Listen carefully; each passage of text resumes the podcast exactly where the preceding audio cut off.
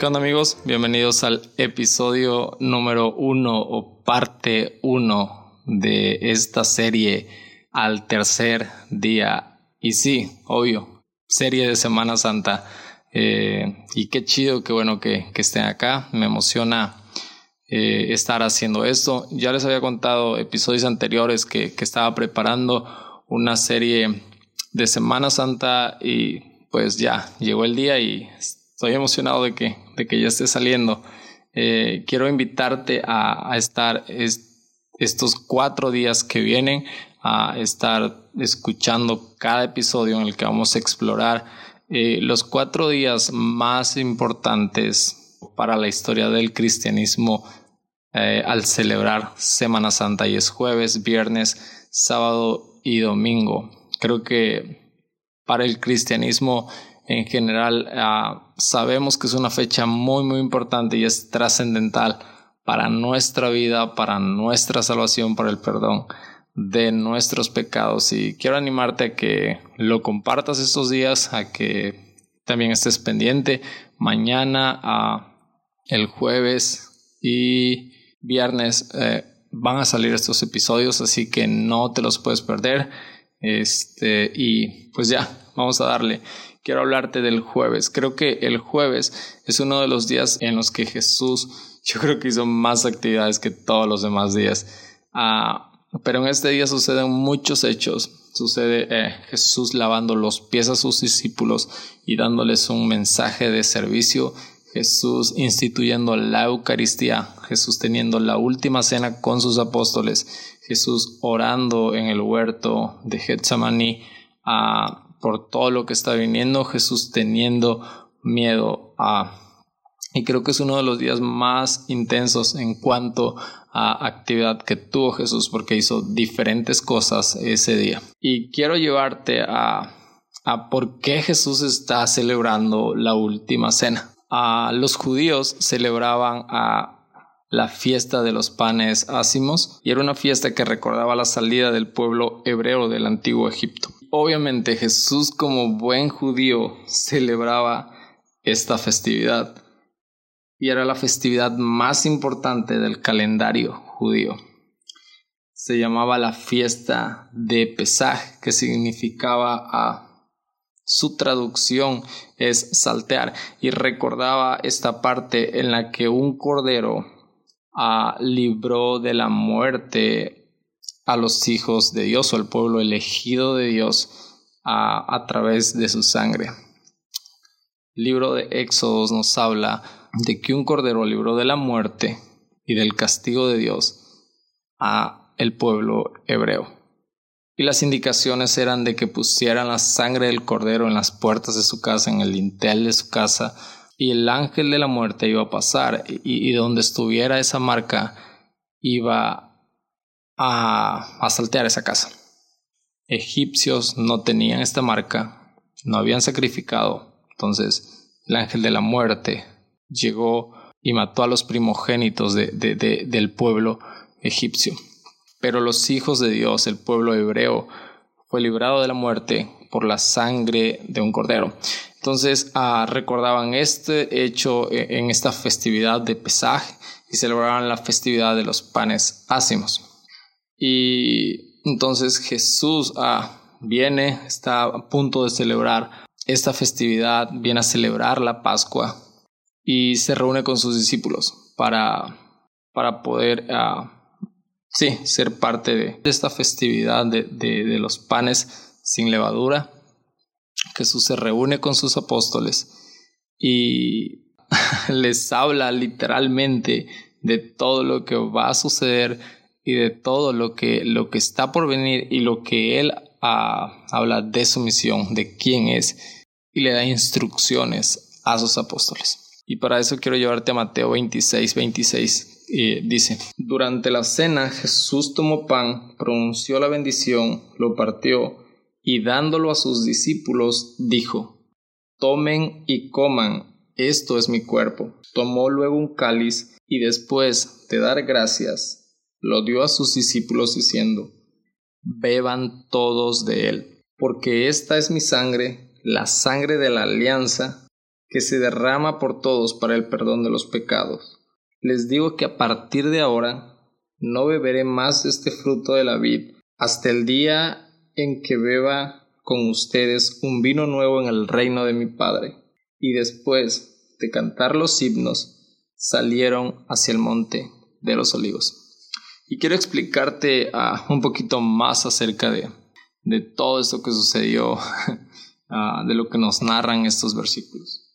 Ah, Jesús toma el pan, pan sin levadura, y tal vez te estás preguntando por qué comen o comían pan sin levadura.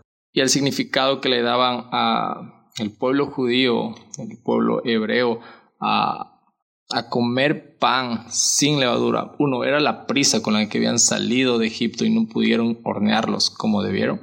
Y tenían que comerlos ah, solo secados al sol. Pero también ah, hay un significado, que la levadura significa corrupción. Entonces ah, necesitaban comer un alimento que no fuera corrupto. Si levadura era corrupción, entonces la forma de que ese alimento no fuera corrupto era que no tuviera levadura. Por eso ah, no consumían pan sin levadura. Era algo, sí, diferente a lo que habitualmente estaban comiendo todos los días. Ah, y hay algo que me encanta. Jesús toma el pan y les dice, este es mi cuerpo. Jesús toma el vino y les dice, esta es mi sangre. Y aquí quiero hablarte, ah, no soy teólogo ni nada de eso, pero ah, quiero explicarte un poco de la fe, de lo que creo, ah, de lo que creemos en la iglesia. Y es que creemos que Jesús realmente está presente en el pan y en el vino. Y sí, tal vez si lo creas, ah, me estás entendiendo. Y si no lo crees así, tal vez está resultando un poco difícil.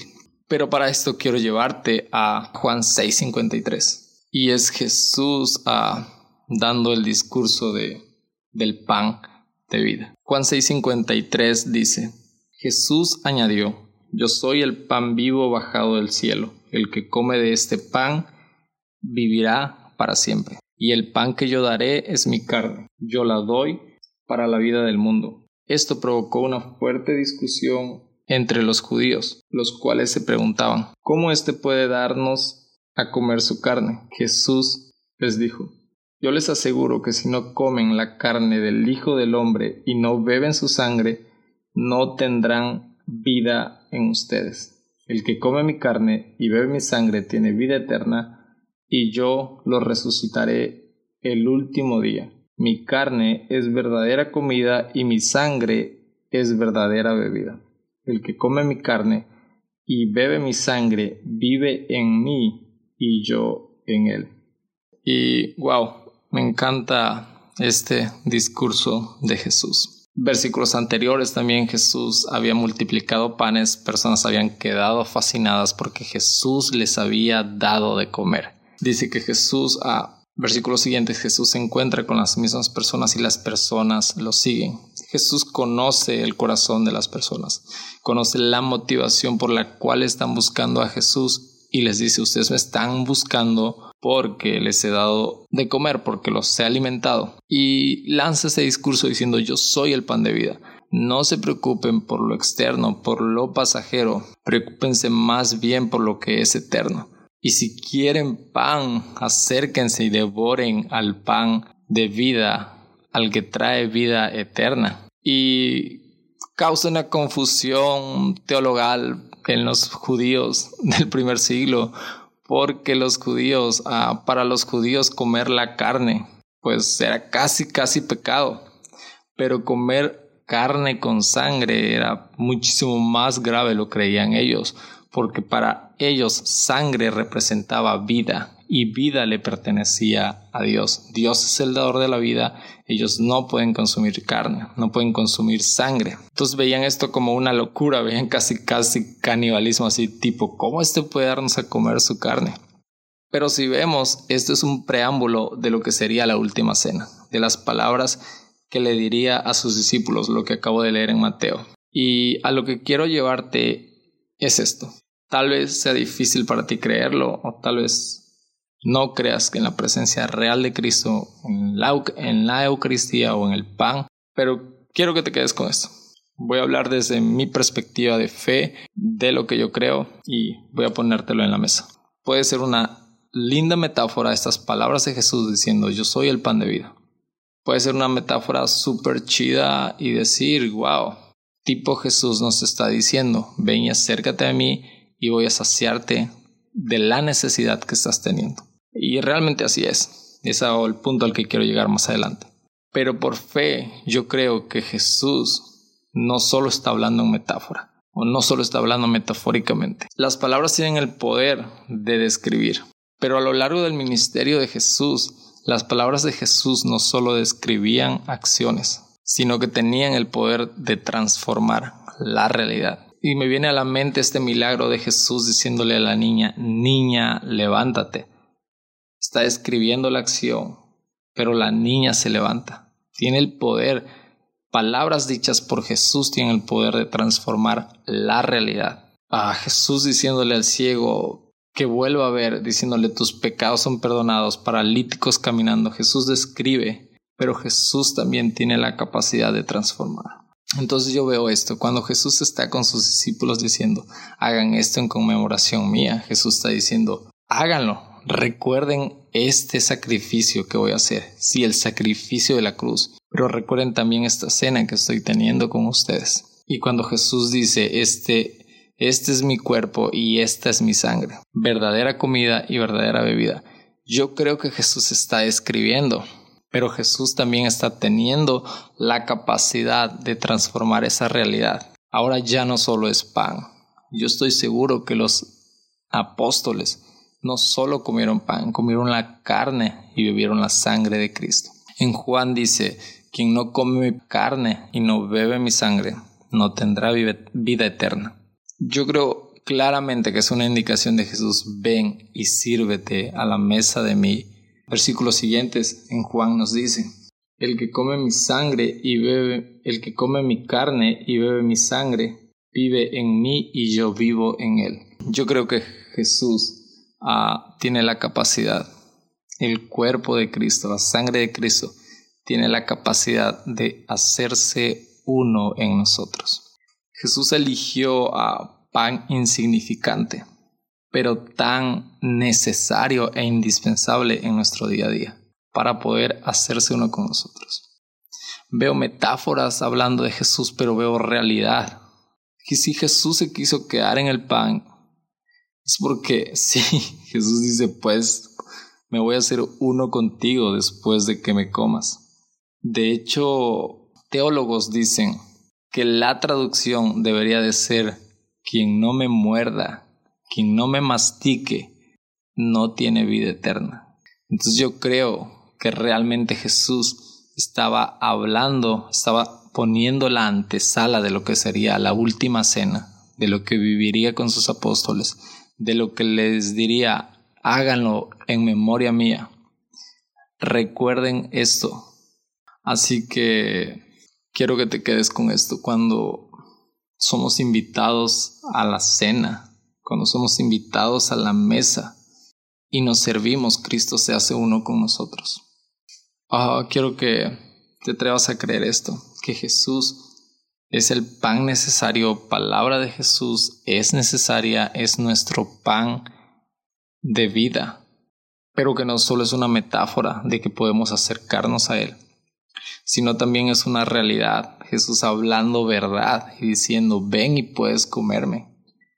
Ten fe y cree que yo realmente estoy presente aquí, en este pedazo de pan, en este vino. Porque si Jesús dijo, ah, habló sobre personas y milagros sucedieron, yo creo que Jesús hablando sobre el pan y sobre el vino, sucedió lo que le dijo a sus discípulos, este es mi, este es mi cuerpo y esta es mi sangre. Ah, y con este episodio no quiero que cambies de, mi, mi intención no es que cambies de, de credo, de religión, de lo que estés profesando.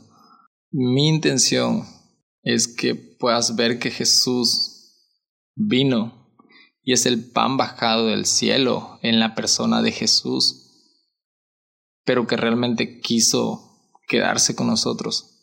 A versículos finales en Mateo dice, y yo estaré con ustedes hasta el fin de los tiempos. ¿Y quién no dice que Jesús también dice, yo estaré en la Eucaristía hasta el fin de los tiempos?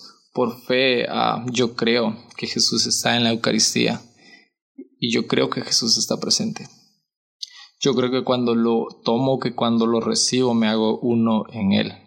Ah, así que quiero animarte a esto, que recuerdes estas palabras de Jesús a la mesa con sus apóstoles. Este es mi cuerpo y esta es mi sangre y, y que sea tu alimento necesario. Tu alimento necesario todos los días de la vida. Y de aquí hasta que Cristo vuelva. Hay otras cosas ya, ya para terminar el episodio de esta primera parte de, de esta serie. Y quiero comentarte un poquito. Y es Jesús diciéndole a sus discípulos, beban todos de él,